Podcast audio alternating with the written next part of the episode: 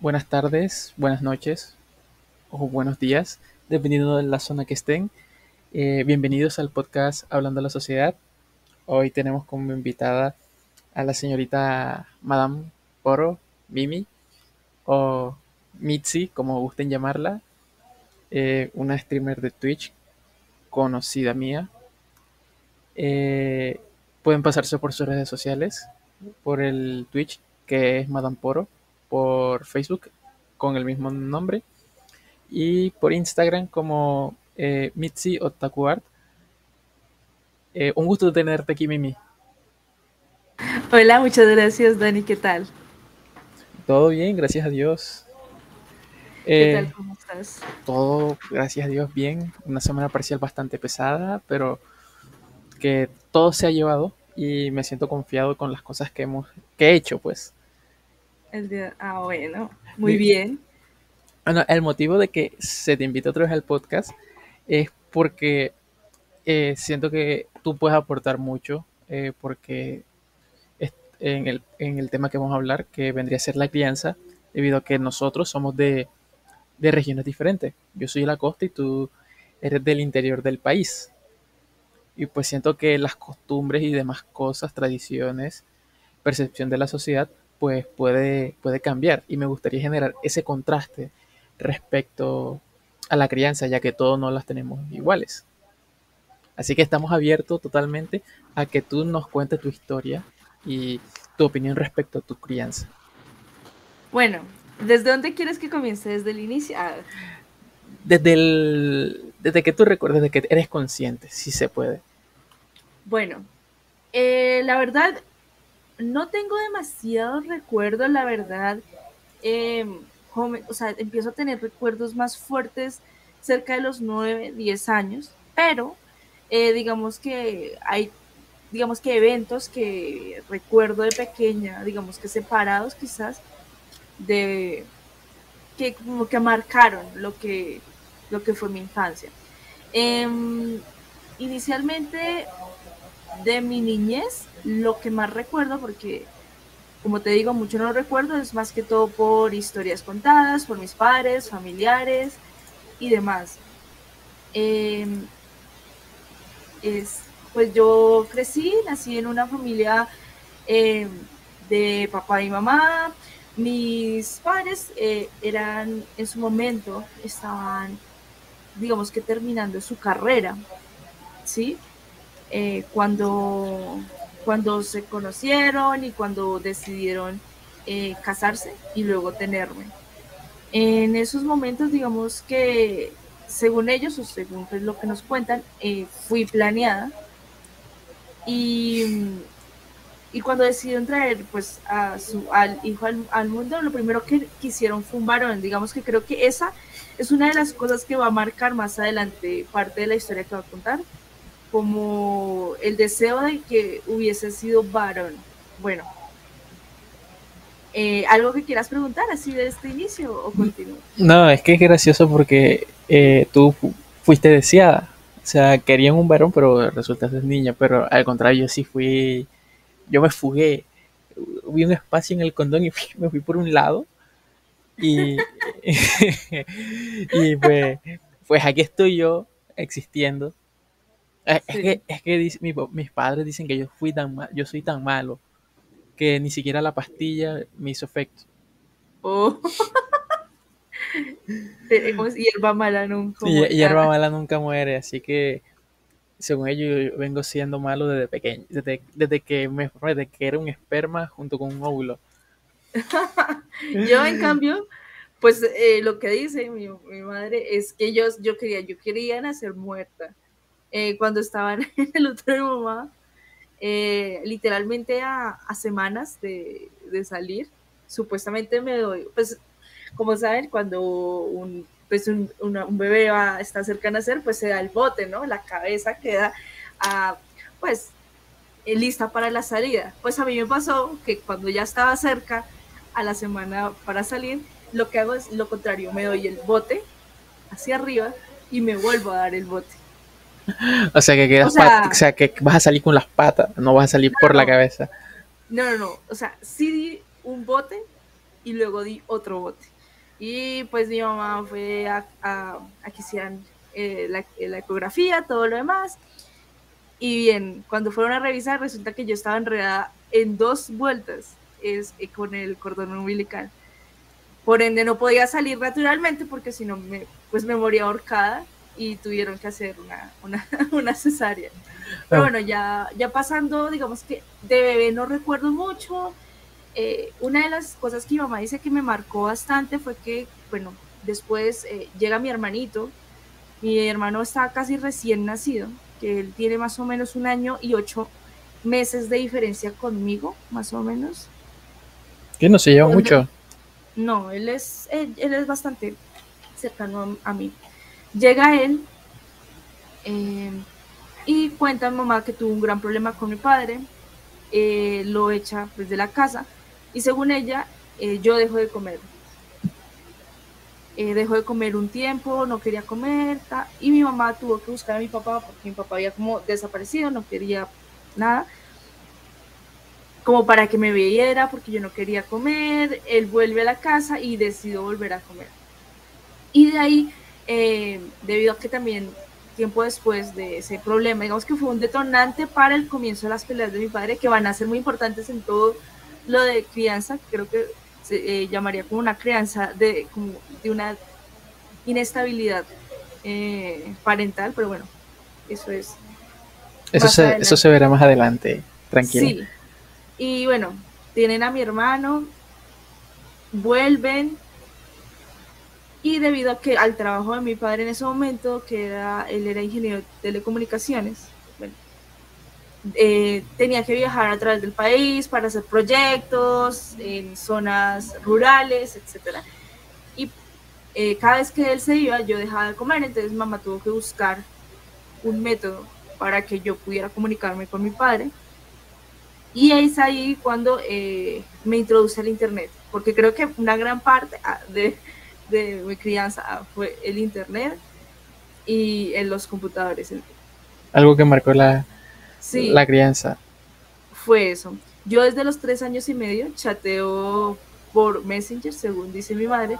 Lógicamente yo no sabía casi, era un bebé, pero eh, pues para aprender a hablar con mi padre en Messenger en ese momento en conexión por teléfono, porque era con, conectado desde el cable de teléfono, pues mi mamá me enseñó a escribir y pues a leer gracias al, al computador. Ahí inicia como una parte, creo, creo muy fundamental en la crianza, que se volvería eh, un ítem importante como en el desarrollo de mi personalidad.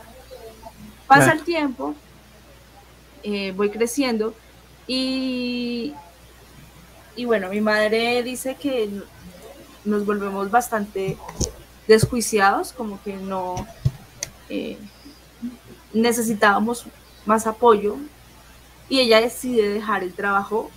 Eh, parte, creo que este es como la segunda, el segundo rompimiento entre mis padres, porque después esto va a ser muy importante. Ella deja su trabajo en ese momento, eh, porque nosotros vivíamos una vida muy cómoda en su momento. Mi madre ganaba en ese momento, podría decir fácil, en los años 2002, 2004 y eso. Ella ganaba cerca de 9 millones de pesos mensuales. Uy, Dios mío. Eh, vivíamos muy bien. Eh, pero el hecho de que ya deja el trabajo, comienza a haber una deficiencia de dinero, podríamos decir. Sí, como un mal paso económico. Exacto. Una crisis que llevábamos. Y comienza lo que yo llamaría el momento más difícil como de mi niñez y mi crianza. Eh, bueno, después de, digamos que, ella deja el trabajo y comienza a estar con nosotros, eh, resulta que con el tiempo, pues ya uno creciendo logra notar ciertas cosas. Mi mamá siempre fue muy exigente con, pues conmigo, porque creo que era como su primer hijo y aparte creo que esperaba mucho de mí.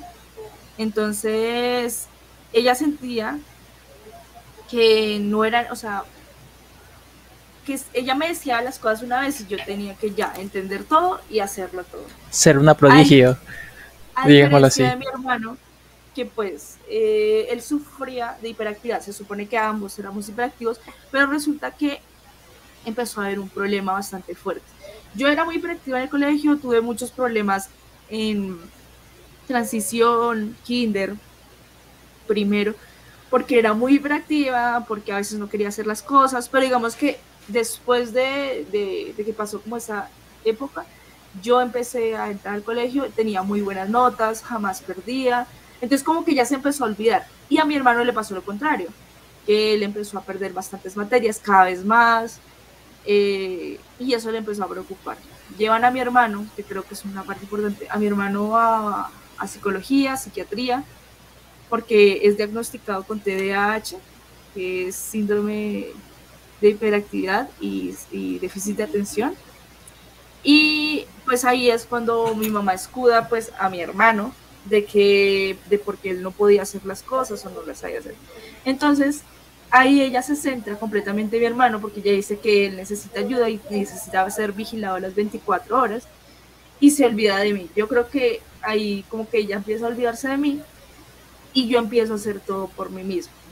Eh, nosotros, como ya te había dicho, yo ya usaba el computador, eh, teníamos, tenía acceso a internet, computadores, eh, yo hacía todo sola, yo no, lo único que recuerdo que mis padres me ayudaban era como para cosas muy específicas, como que teníamos un festival y tocaba vestuario, que necesitábamos coser, porque mi madre sabe coser, eh, al de pronto algo específico como una maqueta que necesitaba grande, como cosas ya muy, muy específicas, recibía como apoyo, ayuda. Lo demás, nunca como que se pensaban en mí porque no, no creían que era necesario. Y mi disculpa que te interrumpa. Pues eh, hay algo curioso que me, me, gustaría comentar, es que no sé por qué la mayoría de las mamás tienen como ese instinto de aprender a coser.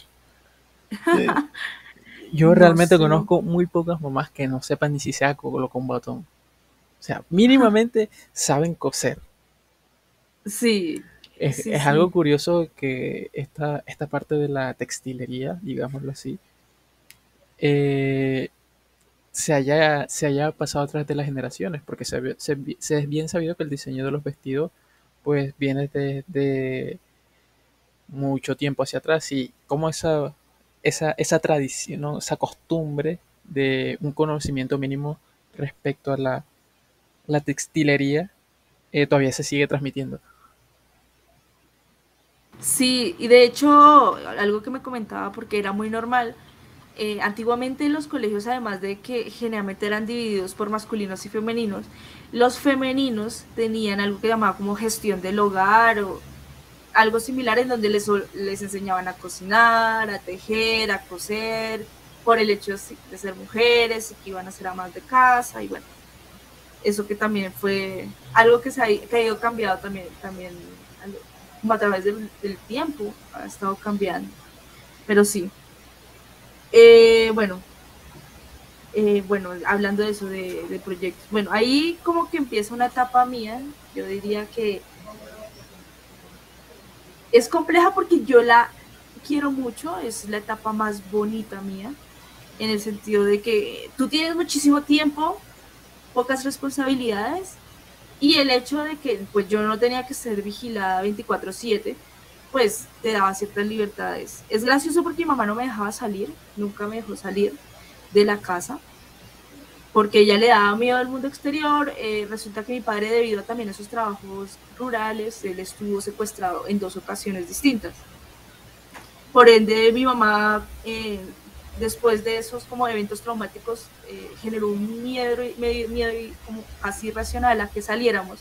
Ella nos llevaba al colegio, nos recogía y ella decía, no, no, en vez de ir a un parque o algo así, yo les tengo videojuegos, les tengo juegos acá en la casa para que se diviertan, ustedes no se van a aburrir acá. Mm. Eh, yo tenía Xbox, tuve en su momento Nintendo, em, tenía, bueno, y computador, que fue, era lo que más usaba. Entonces, también ahí viene, creo que parte de mi sedentarismo, de mi sedentarismo eh, viene de esa parte, ¿sí? Mm. Eh, dime. que me pareció curioso que mientras tú, a ti y a tus padres, bueno, tu madre, eh, te, te mantenía como evitando eh, exponerte a esos peligros, mis padres sí fueron un poquito más liberales. Eh, mi crianza fue como un arroz con, digámoslo, como un arroz con mango, porque eh, mi papá trabaja viajando constantemente y casi no tenía tiempo para pasar nosotros, venía un, par de los fines de semana y pasamos tiempo con él, pero del resto se encarga mi mamá. Mi mamá eh, se le diagnosticó con hipertiroidismo. Eh, empezó con un tratamiento y obviamente a nosotros no se, nos permitía asistir a eso y pues fue donde eh, mis papás ayudaron en cierta, en mucha, en gran parte la, crianza, pero también las personas cercanas a ellos. mi abuelita Ceci no, no es alguien con la que comparta rasgos sanguíneos, sino que por cariño y porque me crié prácticamente con, ellos, eh, le digo así de, de cariño, igual que mi abuelito Clodomiro. O sea, yo digamos que tengo abuelitos regados por, por, por Valledupar o por la costa. Espérate, ¿qué? ¿Tienes un abuelo que se llama Clodomiro? Clodomiro. Júramelo. es que yo le había dicho, yo tenía en el colegio un profesor que se llamaba Clodomiro Ruedas. El mío, mi, este, o sea, mi abuelito Clodomiro, Clodomiro Lobo, pero o sea, es otra persona que no comparto rasgo sanguíneo, pero como te dije, es como por crianza, por compartir tantos momentos que le digo así por cariño. Sí, no, pero me, da risa porque yo dije, no, yo cuando hablan de nombres raros, digo, no, tú nunca has escuchado Tata, digo, no, tú nunca has escuchado Clodomiro. La verdad es un nombre bastante raro. Yo no, yo no había escuchado otro Clodomiro. Yo pensé que ese nombre era único. Yo también, pues porque solo había conocido, era un profesor y yo como era el de filosofía y yo. Le queda bien ese nombre. Entonces yo, por eso me, pareció que otro Clodomiro. Wow, el mundo va a chocar. Tal cual. Y pues eh, eh, fui criado con mucho cariño y el amor no me faltó, tanto como por mis padres como por eh, esas personas que, me rodeaban y, ayudaban a mi papá con, con esto de las cuidadas de nosotros. Y en cierta parte eh, eso generó cierta independencia por parte de mis padres. Yo más o menos hasta los ocho años fui acompañado al, colegio con mis papás. Eh, de a partir de esa edad yo me conocía el camino y me iba y me venía solo. Obviamente eh, nos acompañaban los primeros días del colegio mientras nosotros memorizábamos el camino y todo, pero es algo curioso de que mientras a ti como que te iban a recoger y te cuidaban mucho, a mí como que, mi loco, usted memorice el camino porque yo tengo cosas que hacer. Sí. Y, puede parecer gracioso, pero eh, realmente uno se acostumbra eh, a esto, ser un poco más independiente. Eh, yo con las tareas fui, juicioso durante un, un, tiempo, después por temas, temas filosóficos y sentimentales, pues dejé esto un poco de lado, pero me volví a juiciar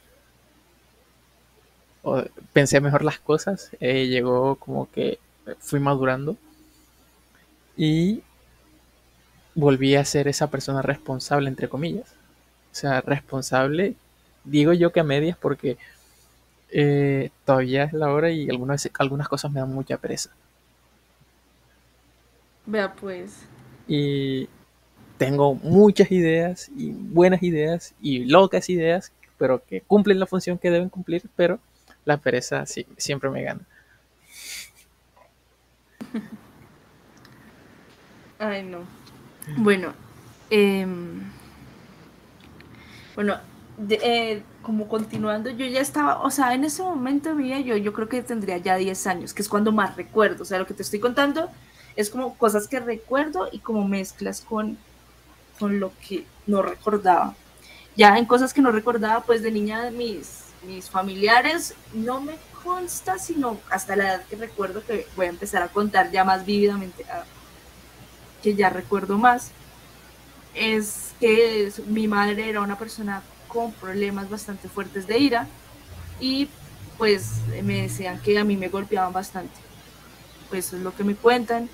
Em, por varias, varias veces me tuvieron que sacar de, la casa o una tía que vivía cerca me, me, sacaba de la casa después de que me golpeaban para que yo me quedara en la casa de ella para que ella no me siguiera pegando. Entonces, bueno, eso es lo que más o menos me cuentan. Yo recuerdo ya después también situaciones similares, pero es como lo que me cuentan que yo no, que no, que no tengo, como recuerdo completamente de eso. Bueno, ya creciendo, yo empiezo el colegio normal, em, ya un poquito, en primaria ya estoy como en segundo, segundo, tercero, y comienza como otro, o sea, acá empieza mi aislamiento social, yo creía que es la época en donde comienzo a tener más miedo a la sociedad, fuera de que mi madre pues nos mantenía aislados por el miedo en su momento por la violencia en Colombia y pues por lo que le había pasado a mi padre de que lo habían eh, secuestrado y todo, eh, a mí me, mm, pues me, el, el momento es que ella fue una mujer muy bella en su momento y la familia de mi mamá fueron mujeres demasiado bellas. Es algo que nos repiten, o que es como que, que está como de icono en, en, nuestra familia, es que mis, mi mamá y las hermanas, mis tías, fueron mujeres muy hermosas. Y si tú miras las fotos, miras eh, eso, y sí, eran pues para la época, viéndolo, eran mujeres muy bellas, divinas, y ahí empieza como otro problema. Resulta que yo había comenzado a tener como un gusto bastante por la comida, yo empecé a consumir bastante comida, y mi mamá me comenzó como, así desde pequeña, ay, no coma porque después se va a engordar y no le va a gustar. Yo no era consciente de mi cuerpo tan pequeño, porque cuando uno es pequeño no está pensando si es gordo, flaco, bonito, feo, simplemente es, es un niño viviendo la vida. Pues yo no lo había pensado, pero mi mamá me empieza cada vez y cada vez y cada vez más a recordar que me estoy volviendo gorda, que y que cuando que yo ya me decía, no, ahorita no te va a importar, pero cuando tengas 15 años, 16 años, me vas a recordar. Tiempo después, eh, cada vez mi mamá me hace más consciente de que me estoy volviendo gorda y fea y comienza, bueno, otra etapa de la vida que la que yo considero como que me ya, aparte de que ya era aislada de la gente, me empiezo a aislar más. Eh, eh, bueno, ya era una persona pesada, ya era una persona con sobrepeso. Y eh, comienza la maldad infantil. Yo estoy como en segundo, recuerdo segundo, más que todo el, el peor curso en primaria, comienza el bullying en uno de los colegios. Bueno, tuve bullying en dos colegios, me cambiaron en uno, pero no fue porque era gordita, sino que era porque era calva. Mi mamá tuvo, eh, mi mamá en algún momento de ira me cortó el pelo que, y pues quedé casi con cabello de hombre, me raparon. Y bueno, eso fue un tiempo de bullying que me cambiaron de colegio. Y en el otro colegio me comienzan a llamar ballena. Recuerdo muy bien eso. Em, y como que unido a lo que mi mamá me decía, que era como que, ay, eh, si engordas, eh, después vas a ser fea, bueno, todo ese tipo de cosas, te vas a acordar de mí cuando crezcas, empieza una inseguridad física, siendo una niña que apenas estaba en segundo de primaria. O sea, hoy en día lo veo y digo, es, es complejo. Entonces comienza el miedo, eh, empiezo a tener miedo a, a socializar, pues por el miedo en que me, me digan que soy una gorda, una ballena, etc. Y decido, eh, digamos que empiezo a tener problemas muy fuertes, yo no quería volver al colegio, y bueno, mis padres van, hablan, pero eh, el muchacho, yo me acuerdo que era un niño, y el niño que me hacía, que más me molestaba, negó todo, o sea, negaba todo a pesar de que muchos lo habían visto, los profesores dijeron que pobrecito él, porque él empezó a llorar porque yo lo había acusado. Y bueno, después de ese problema como que terminé el año escolar y me sacaron de ese colegio uno nuevo, eh, que es donde digamos que terminaría ya mis estudios.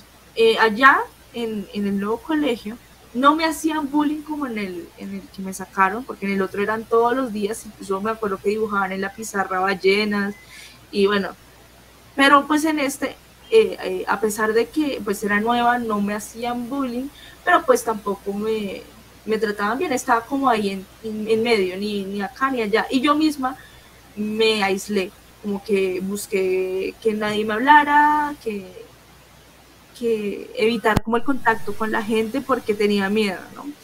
Bueno, entonces allí sigo estudiando, muy buena estudiante, continúo y me, me empiezo como a encerrar, me encierro en, en, en el Internet que creo que este va a ser como el punto más importante o lo que me daría la mayor cantidad de crianza en mi vida, sería el Internet. Y comienzo a estar en Internet todo el tiempo. Me la pasaba en juegos, y me la pasaba en foros, porque en ese momento pues, no había eh, juegos ya tan avanzados como LOL o así, pero era como juegos, yo me acuerdo estar en HOW, en foros de chat, en en su momento me acuerdo mucho de Metin. Eh, bueno, y así, yo me la pasaba en juegos, hablando con gente y, viendo anime. Me, me, vuelvo... Yo llegaba a la casa, o sea, salía del colegio directo a la casa, hacía mis tareas y terminaba en internet, viendo anime, jugando videojuegos y hablando con gente extraña de internet. Em, así voy creciendo.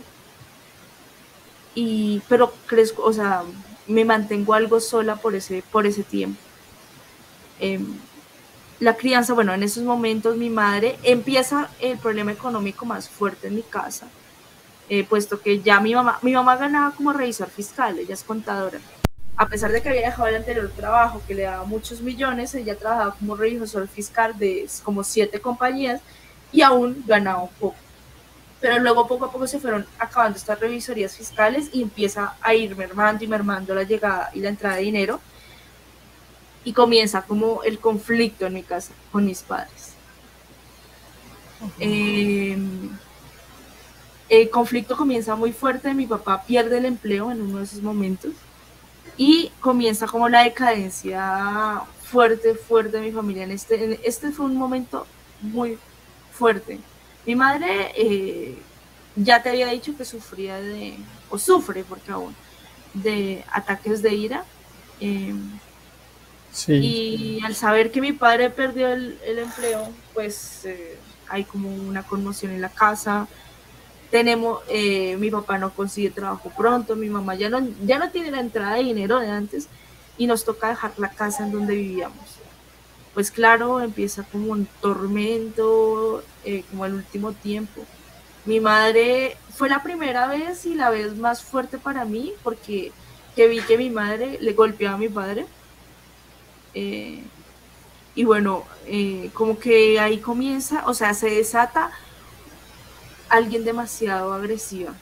Mi madre se vuelve una persona muy agresiva, ya con, con la falta de dinero empieza como un ataque Em, ella también me golpeaba a mí por cualquier cosa, cualquier cosa, si yo le respondía o si yo no hacía o, algo, pues comenzaba a golpearme. Em, y a mi padre también, empezaron como los problemas con mi padre. La vez que recuerdo mal le lanzó una plancha literal a mi papá, casi que en la cabeza. Entonces sí, comenzó una época, una época siniestra o agresiva. sí y bueno, esa época pues continúa y yo me sigo resguardando pues aún más, o sea, no tenía pues una madre con quien hablar porque eh, aparte de que tenía esos problemas de ira, ella se volvió una mujer de una secta, eh, pues se supone que es un grupo religioso católico que se hacen llamar, creo, se llama, se la divina voluntad, de algo así, pero es literalmente es como una secta, ella se vuelve súper sectaria, entonces cualquier cosa que yo hiciera que pudiese parecer eh, satánico o esas, eh, esa idea, comienza la pelea. empieza como la obsesión religiosa. religiosa, exacto. Sí, y su ira. Entonces yo cualquier cosa que medio hacía es, era golpes tras golpes. A mi hermano no le pegaban porque decía que él por la enfermedad, por tener el síndrome de déficit de atención y eso, eh, él no podía controlar eso. Era un chivo expiatorio. Sí, entonces él no, él no tenía, él no tenía la culpa porque tenía esa enfermedad. Pasa el, eh, bueno, de ahí perdemos todo, porque empieza a haber una pérdida económica, tenemos que vender casi todo. Vivíamos en una casa de, espérate, te cuento, uno, dos, tres, cuatro, cinco, seis, una casa de siete habitaciones en ese momento estábamos viviendo.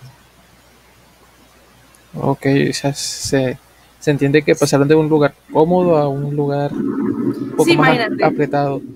Sí, era una casa, imagínate, de siete habitaciones donde solo vivíamos cuatro personas. ¿Sí? Eh, lógicamente se tienen que vender muchísimas cosas, a pesar de que un, son, mi mamá salía en el acumulador y eso, pero bueno, tuvo que deshacerse de muchas cosas, nos tuvimos que ir, o sea, fue tan fuerte la caída económica que nos terminamos yendo a vivir a un lugar que, o sea, literalmente, no, o sea, era como un garaje largo, que en total era como una sala y dos piezas, una cosa así. O sea, era súper pequeño y teníamos que compartir cocina. Uy.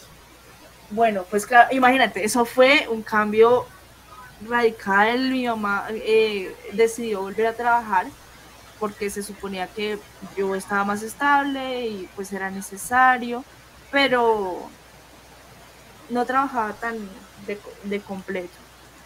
Era, era más algo, o sea, no sé cómo llamarlo, como un trabajo de medio tiempo. Sí, algo así, al comienzo. Al comienzo. ya en ese momento, eh, yo ya de entrada en redes sociales y eso, no me había dado cuenta, yo nunca me había percatado de la malicia de Internet, ah, sino tiempo después. O sea, hoy en día me he puesto a pensar, de hecho que día hablaba con alguien de eso, de, de que gracias a, digamos que en medio de todo, de, de todo esto que parece bastante cruel y malo, hubo cosas buenas y malas. Por ejemplo, el hecho de que mi mamá me volviera una persona insegura, porque yo sé que inició por ahí la inseguridad de cuerpo que tengo hasta el día de hoy. Yo soy una persona que no puede eh, tomarse una foto de cuerpo entero. Yo ni pues, a mí me cuesta tomarme una foto de cara porque, no, yo, yo lo único que tengo es cara. Para mí lo único bonito es la cara. Entonces, bueno, digamos que esa eh, digamos que ese miedo me salvó de muchas cosas, porque sé que es malo y hoy en día me pesa, es algo que no he podido superar, pero me salvó de depredadores eh, sexuales de Internet. Porque cuando yo estaba, pues imagínate, yo estaba todo el tiempo en Internet sin supervisión, mis padres ni siquiera sabían de lo que yo era o no era capaz de hacer, pues yo me la pasaba ahí y empezaba a chatear con mucha gente y así como había gente muy buena en juegos que hasta el día de hoy son amigos míos, había gente que era mala. Yo nunca lo había entendido porque jamás como que lo había visto con malicia y nunca, o sea, el día de hoy me pongo a pensar y digo, wow, o sea, quién sabe con qué tipo. Yo me acuerdo que yo tenía en ese momento 13 años, ya 13 o 14 años, y recuerdo mucho un caso de un tipo en ese momento que tenían nombres re raros, yo, yo usaba Messenger, creo aún. El Messenger cuando uno mandaba zumbidos. Me agregó de un juego, de uno de los juegos, me agregó un tipo que llamaba Raulito Morenitox, que ponían esas X ahí todo raro, yo me acuerdo. En esa, ah, esa época oscura. Siniestra. Y el tipo tenía 37 años o sea, en este momento estoy como, cuando recuerdo todo digo, uy, esto era muy turbio. Uy, quieto. y él me pedía fotos, pero en mi mente sana, yo alguna vez le mandé fotos, pero era mi cara normal, así, como en una reunión familiar, mi cara, era, era muy sano, yo no tenía la malicia, pero pedían más cosas, y, pero en medio de mi inseguridad, porque yo tenía miedo de que alguien viera mi cuerpo, jamás eh, ni siquiera fotos, como digo, de cuerpo entero, así sea vestida, no, yo, yo, a mí no me gustan, le tengo pánico. Entonces, por eso yo nunca mandaba esas fotos, porque yo tenía pánico de mi cuerpo. Y eso me salvó de, depredadores de internet. Eh, o sea, en medio de esa crianza, que de alguna manera es bastante tóxica, y soy consciente hoy en día de que fue una crianza muy tóxica, me salvó de, algo tan complejo como fueron los depredadores de Internet. De esas garras del oscuro Internet. Sí, sí, hoy en día me puse a estudiar y yo decía, wow, gracias a que yo me odiaba a mí misma, odiaba a mi cuerpo, me salvé de gente muy enferma en Internet, porque un tipo de 37 años que le está pidiendo a una niña de 13, 14 años fotos, ¿sí? Eh, cosas para estudiar. Bueno, pasa el tiempo. pasa el tiempo y bueno, yo continúo con mi educación, el, bachillerato. Bueno, y digamos que ya en esta época, como así a mis 12, 13 años, conozco unos amigos. Digamos que acaba de partir algo muy importante. Yo siempre estaba sola en el colegio, no tenía amigos así como fijos, nada, porque pues prefería estar sola. Pero en una de esas conozco a una amiga, que creo que pues, ya la conoces, que es Mai. Ah, claro, la famosa Mai. Sí. Y nos conocemos, bueno, empezamos a entablar una amistad por una, una carpeta que, que teníamos en común de una serie eh, de Cartoon Network llamada Hi Hi Puffy Amiyumi. por eso empezamos a hablar. Recuerdo esa serie. Entonces empezamos a hablar de, y como que ahí empezó, nos hicimos cerca, en el salón empezamos a hablar, y como que ella me invitó a su grupo de amigas. De ahí comienzo a tener como un grupo de amigos que se terminaría de, forjar, o sea, de hacer fuerte más o menos en lo que sería octavo, noveno, más o menos. Eh, con ellos formamos un grupo que hasta el día de hoy se mantiene, que nos hacemos llamar la poligamia, porque en su momento también cuando éramos pequeños eh, teníamos una idea de que íbamos a hacer una poligamia, pero es más complejo de lo que parece. Y, no, y terminamos siendo amigos solamente. En una mente joven todo es posible. Sí, sí, y no, y no, y no estamos conscientes de todo. Bueno, ahí pues hacemos parte Mike, que fue mi primera, digamos que amiga, luego entraría eh, Juan, bueno, es que ya no se llama Juan Camilo, bueno, en su momento se llamaba Juan Camilo, él ya se cambió el nombre. Eh, Ahora se llama Camilo Juan. él se llama Juan Antonio actualmente, pero digamos que en su momento era Juan Camilo. Eh, William, y Melissa. Éramos cinco como tal. Y eso somos el grupo de la poligamia, que continuamos y que seguimos como la amistad. Digamos que gracias a ellos yo dejo de ser, digamos que tan solitaria, porque yo literalmente no tenía ni un amigo, yo estaba muy sola. Y ya con ellos como que comienza como una amistad y un grupo bastante fuerte que hasta el día de hoy se mantiene. Em,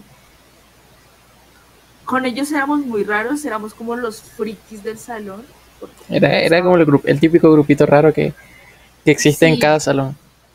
Sí, y digamos que en medio de todo esto de lo de la crianza, eh, yo a veces creo, o sea, a pesar de que no quiero culpar a mi madre, si mi madre me crió con muchas cosas buenas, porque digamos que yo considero que soy una persona bastante inteligente y en algunos aspectos independientes gracias a mi madre. Soy una persona que tolera bastante la soledad eh, porque me acostumbré a estar sola, pero eh, digamos que también me, me forjó cosas bastante turbias como el miedo a la gente, a la sociedad también, que digamos que se disiparon un poco con este grupo de amigos, que también me ayudarían a crecer bastante. Em, ya aquí ya estamos como en el medio ya de mi... De, la historia. Sí, en mi bachillerato, porque ya el resto es mucho más corto, ya digamos que la parte más densa es acá. Eh, bueno, con estos amigos pasó bastante tiempo, éramos bastante raros. Yo sabía que era una mujer que no era bonita, ni en, el colegio yo nunca fui una chica linda. Entonces, pues, eh, digamos que me mantuve aislada del salón, al punto que incluso nos llamábamos, se llamaban a sí mismo, bueno, en su momento éramos el 11, el 11-3, éramos el 11-3 y ya van 11-3 y el cuarto, o sea, como el grupo aparte, éramos nosotros, éramos bastante frikis, porque en el caso de Mai, como sabes, creo que ella es una bastante amante de los, game, de los juegos, ella eh, está unida a todo el mundo gaming. Melissa, por su parte, es una K-Popper eh, bastante fuerte. Estaba como en, en, su momento, porque es que hoy en día yo les, yo le decía a ellos, que día hablando con ellos, lo que pasa es que nosotros nacimos en la época equivocada. Hoy en día está súper bien visto ser K-Popper, está súper bien visto ser, eh, ser otaku, está súper bien visto, pero yo me acuerdo que en el colegio, por hacer esas cosas nos echaban de lado, nos trataban mal, eh, nos trataban como gente rarita, éramos los raritos del salón, y hoy en día es lo que está de moda digamos que, que ella es más es aceptado. ¿no? Y se volvió moda, antes tiene hasta estilo. Yo digo, no, no, es que nosotros estábamos en la época equivocada, nosotros estábamos en la época equivocada. Mami, ¿por qué me tuviste tan temprano? Algo así. Pero bueno, ahí ya éramos los raros, pero seguimos como que la amistad. Digamos que ya aquí eh, seguía teniendo muchos problemas con mi mamá, con mi mamá siempre tuve problemas, pero pasa algo en el 2012, o sea, cuando estoy en décimo, que cambia, digamos, que la relación tan tóxica que tenía con mi madre y ella me deja de golpear por esa época. Porque ella le descubre una enfermedad autoinmune. Oh. Eh, que es terminal. Ella tiene una enfermedad terminal. Y por ende, eh, como que, porque ella la tienen que hospitalizar por una tromboembolia pulmonar. Eh, bueno, tuvo muchos problemas. Tiene, entonces, debido a eso, como que se calma la situación. Ella comienza a estar en cama. Y yo como que empiezo a tomar frente en la casa yo hacía el aseo, mercado, ayudaba a mi hermano con tareas, lo más que se podía porque mi mamá estaba bastante mal, mi papá trabajaba y así. Ya teníamos, en ese momento ya nos habíamos cambiado de casa, ya no vivíamos en un garaje, sino en una pequeña casita, como pues un apartamento de dos, bueno, tres habitaciones, una muy pequeñita, un baño, cocina y sala. Vivíamos ahí, medio bien, ya normal. Pasa el tiempo, mi mamá ya está enferma, yo ayudo a mi hermano y entro a la universidad. Ya eh, entro por primera vez a la Universidad Nacional, tengo muchos problemas porque no es, me sentía bien, no sentía que fuera lo mío, lo dejo y empiezo a estar en la casa a trabajar, yo empecé a trabajar, eh, a estar en McDonald's, me acuerdo en ese momento. Eh, y como que estar en una decía, yo ayudaba a cuidar de mi mamá, eh, a mi hermano, y, y, comienzo como a estar en el limbo. Ahí comienzan otra vez los peleas con mi madre. Mi madre como que se empieza a mejorar, ya no tiene que estar tanto en cama, y comienzan otra vez las peleas, porque según ella pues yo no hacía nada, por lo que había dejado a la universidad, por lo que era una pérdida de dinero, y comienzan los conflictos otra vez. Ok. Y de ahí hasta el punto de que eh, llegamos a conflictos eh, físicos, eh, me echó de la casa varias veces. Bueno, en medio de todo este tiempo ya complejo, conozco el LOL. Ah. ¿Quieres que te cuente una anécdota respecto a la echada de la casa? ¿Qué? Dime, dime. Que yo cuando era pequeño, yo de alzado, de altanero, le decía a mi mamá, mami, yo me voy, o sea, me voy de la casa, me voy de la casa. Y una vez que le colmé tanto la paciencia a mi mamá, que mi mamá me dijo, le alisto los motetes y se me va. Y me alistó una maleta, una maleta vieja de esa que son una pastadura. Ah, con, con, una ropa. Y me la, la sacó y me, bueno, váyase. Y yo me quedé afuera pensando, ¿y ahora qué hago? sí. Y me puse a llorar. ¡Oh, no! Y, te digo que es el colmo que tenía como cuatro o cinco añitos. Mi hermano también le hicieron lo mismo y él también, él sí se iba, o sea, se iba con todo y la maleta y luego se quedaba como en el portón y es como... Y bueno, eh, y después mi mamá me dice, ay, ¿tú por qué no te vas? y yo, es que no tengo plata por los pasajes. Y cogí, pa, me saca para el taxi. ¿Para el taxi para dónde? Para el taxi y ahora yo ahora para dónde cojo, ni siquiera me sabía la dirección de mis abuelos ni de nada. Yo como era peleito cinco años que se va a saber esa vaina. Pues ahora grande pensando, joa, yo hubiera cogido cuando a mis abuelos. Pero ya, ya para que ya voy a comparar un peleito de cinco años con, con un muchacho de 19. Sí. Y, y así, o sea, anécdotas así locas que me haya pasado una vez, discusión con mi hermana, una discusión bastante fuerte. Tú sabes el dicho de que lo voy a amarrar barriga con barriga. No sé si allá se, se, se utilizaba esa amenaza allá en Bogotá. Sí. Pero aquí en la costa, eh, esa es una amenaza que se utilizaba. Los voy a amarrar barriga con barriga y los voy a poner afuera para que los vean y pregunten por qué los tienen amarrados barriga con barriga. y, y esa discusión fue tan fuerte que mi mamá sí no iba a amarrar barriga con barriga.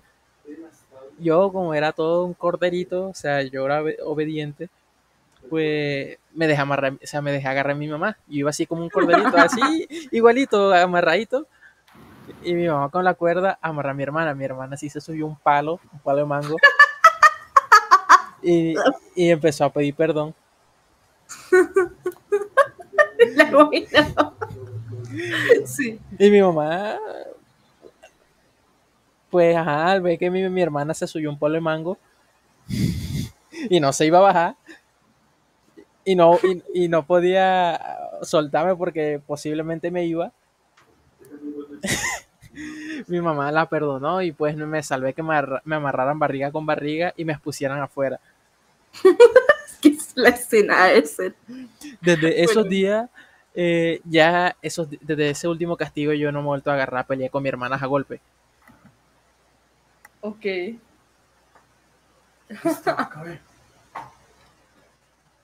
¿Sigues con Dani? Eh, bueno. Eso está muy buena, esa, esa, esa historia. Ay, no. Ah, y, tengo, y muchas más caóticas. Y hay mucho más caóticas, pero son, son respecto a otro tema. Ya- yo la verdad agradezco de que mi mamá, o sea, fuera como tan drástica y tan creativa con las cosas, porque eh, se es bien sabido que un conocimiento se queda mejor cuando está bien relacionado con un sentimiento, sea positivo o negativo, y pues el miedo que ella metió eh, con, esas, ah, con esos castigos, pues forjaron como ese sentido de responsabilidad y, y esa, esa armonía, esa paz que todavía mantengo. Yo soy una persona que discute muy poco. Solamente discuto cuando es un motivo de, ju- de justicia, sin embargo, muchas veces termino perdiendo. Y pues, eh, gracias a esa- ese estilo de crianza, soy la persona que soy. L- pues, Yo la verdad agradezco mucho que mis papás eh, hayan usado eso. Agradezco mucho a mis abuelitos que fueron una, una gran base eh, para mi crianza, dedicar esa cantidad de tiempo con nosotros, ese cuidado. Y la verdad, si no fuera por ellos, no estuviera aquí haciendo este podcast de esta manera tan, tan elegante y, y sublime. Ay, no.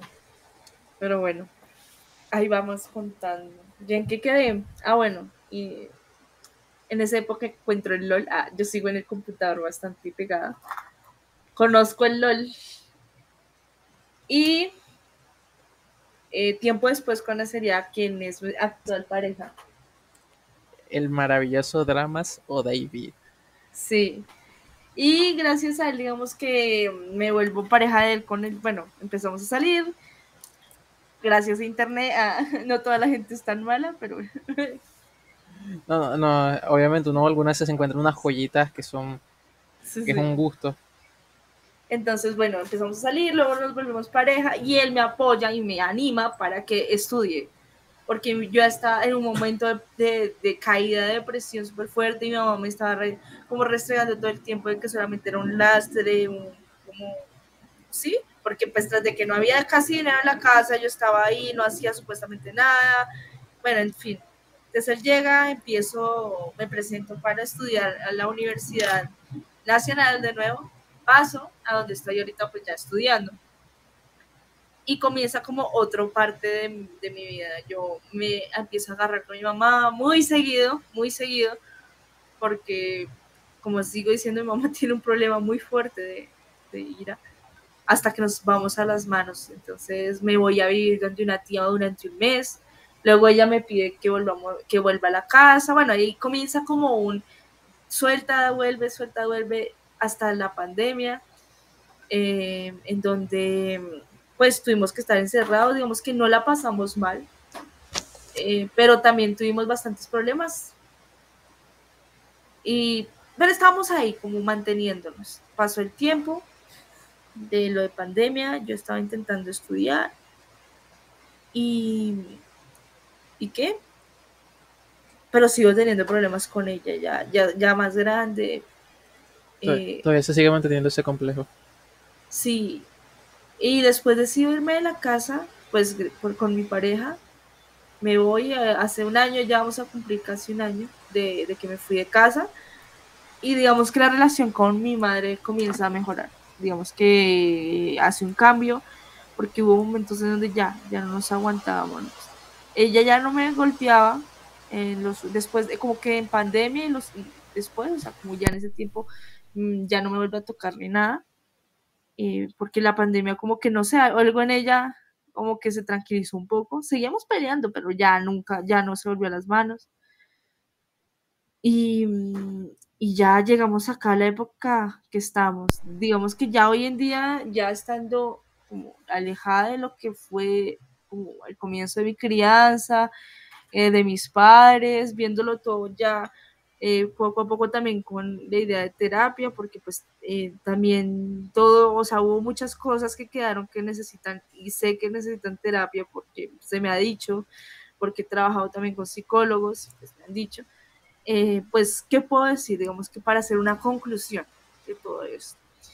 Eh, agradezco a mis padres, sí, bastante. Dirán que yo hablé más que todo de mi madre, y es cierto, mi padre, a pesar de que él estuvo y nunca se ha ido del lado nuestro, o sea, nunca se han separado, eh, la pelea entre ellos siempre ha sido casi diaria, ha, sido algo de todos los días. Algo que, marcaba, algo que marcaba una presencia. Sí, sí, yo, era como que tú sentías opresión en la casa porque ellos peleaban y peleaban y pues yo simplemente, como lo había dicho algo, me, me, hundía, hacía mis trabajos porque nunca me fue mal, yo, yo, estaba siempre en los primeros puestos, pero me hundía, terminaba trabajos y me hundía en el internet, para evitar eso. Ya pasa ahorita actualmente, pues mirando todo, cosas que puedo agradecer y que pues eh, puedo criticar. Agradezco, eh, digamos que ellos me sembraron más que todo, mi mamá me sembró mucho. Eh, la importancia del estudio es algo que, que sí le puedo dar el valor a ella, que es el valor del estudio. A mí me encanta el estudio.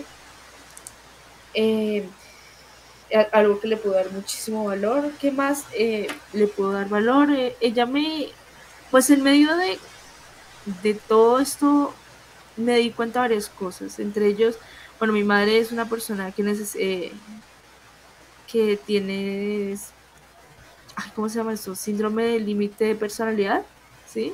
Trastorno límite de personalidad. Entonces, bueno, eso explicaría bastante este, este manejo de la ira tan fuerte. Y pues poco a poco, eh, ya más grande, me di cuenta que por parte de mamá había un problema muy grande, que es algo que me heredaron ah, también, eh, que es los problemas psiquiátricos. Por parte de mi familia, por, de, la, de mi madre, pues hay bastantes problemas psiquiátricos que se han llevado generación a generación y que tú puedes ver en la mayoría de familiares. Hay familiares diagnosticados con bipolaridad, esquizofrenia, hay eh, personalidad límite, hay em, síndromes mixtos de depresión, ansiedad, ataques de pánico, bueno, hay muchísimas cosas por parte de familia. Entonces, ¿qué creo que me quedó de todo esto? Bueno, ya dije cosas buenas. Mi mamá me enseñó, digamos que de alguna manera, a ser responsable. Hay muchas cosas que aprendí de ella, cocinar, coser. Eh, más que todo, a, nivel práctico, yo aprendí muchísimas cosas de mi mamá, o sea, cosas que, que me han servido mucho. O sea, soy una persona que me considero útil en muchos sentidos. Yo no me, yo sé cocinar, sé sí, sí, se valer muchos sentidos por mí y eso sí es gracias a mi padre.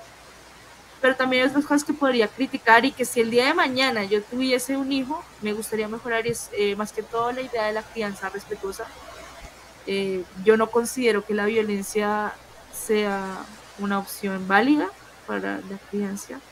Tampoco soy partidaria de, de, de la humillación física, que creo que es algo y creo que es lo más difícil para mí, porque hasta el día de hoy, eh, cuando entro en depresión y en ansiedad, llego a tener eh, episodios de atracón, que en pandemia se fue uno de los momentos más fuertes, porque en, pandemia subí demasiado de peso.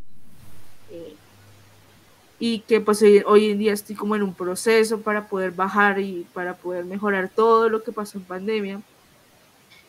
Pero digamos que todo este miedo físico y todo esto eh, es algo que también cambiaría. Creo que el hecho de que a ti desde la edad de los 8, 7 años estén recordando que si no eres de tal manera eres feo o tienes que ser así, o sea, como que te estén presionando, eso te hace ser consciente de cosas que ni siquiera debería ser consciente de esa edad. Yo porque a la edad de 7 años tengo que pensar que tengo que ser delgada o cumplir ciertos estándares que no me debía, o sea, que no lo debía haber pensado desde niña y que en verdad me marcaron al día de hoy. Eh, es algo que me mantiene, que por lo que necesito bastante terapia. También qué cosas mejoraría. Eh, digamos que a pesar de que yo me considero que yo era una niña entre paréntesis buena, nunca caí en droga similar, creo que también, a pesar de que haya niños que, que tienen necesidades especiales, porque hay muchos que nacen así, el hecho de que un niño o un joven tenga una necesidad especial no significa que tú abandones a tus otros hijos porque supuestamente son normales. Todos los niños tienen necesidad de atención, que es algo que también creo que yo mejoraría si en dado caso llegase a tener hijos. Em, y pues la opción de escucha y de no cerrarse por creencias o, mentalidades tanto religiosas o ideológicas, que también es algo por lo que también tuve bastante rechazo. Entonces creo que son cosas que viéndolo así de lejos de lo que yo viví, de lo que más sufrí en ese sentido, lo mejoraría. Que hay cosas muy buenas, como te estaba diciendo, también hay cosas bastante negativas que al día de hoy no odio, ya no condeno, ellos son padres de otra época, son padres que tuvieron que sufrir otro tipo de cosas y que tenían eh, ideologías mucho más retrógradas debido a comportamientos, eh, podríamos decir, eh, coloniales. Pero ya, ya pues con, los conocimientos actuales que se pueden tener de psicología, de todo, de enseñanza, tomo lo bueno digamos que fue como sin, eh, inculcar ese tipo de cosas, la técnica. Eh, hoy en día pues es complejo ver a alguien que ni siquiera se puede hacer un arroz, que, que, se va a ir a vivir solo y no puede ni siquiera lavar su propia ropa en una lavadora porque no es capaz, ¿sí? Eh, creo que como recupero esas cosas buenas que me hicieron como un ser funcional en ese sentido, también cambiaría esas otras cosas y creo que esa es como mi, mi, mi tu retroalimentación sí, de, de, mi crianza. Lo que más o menos puedo decir, hay muchísimas más cosas porque salté varias cosas, es que es muy largo, pero creo que a grandes rasgos esto sería como mi idea de lo que fue mi crianza. Unos padres, pues mi padre era ausente debido a sus viajes por trabajo. Mi madre de alguna manera también era ausente porque tenía que cuidar a mi hermano. Pero pues también de, eh, las pocas veces que ella ponía atención, pues no fueron de la mejor manera o de manera más positiva. Y creo que esas son cosas que ya siendo consciente, yo cambiaría. Bueno, Mimi, eh, muchas gracias por asistir a este magnífico podcast. Eh, si quieres, te dejo un pequeño espacio publicitario para que eh, promociones otra vez en tus redes sociales donde pueden seguir esta magnífica página y eh, darle un follow ayudándonos a nosotros a crecer como comunidad.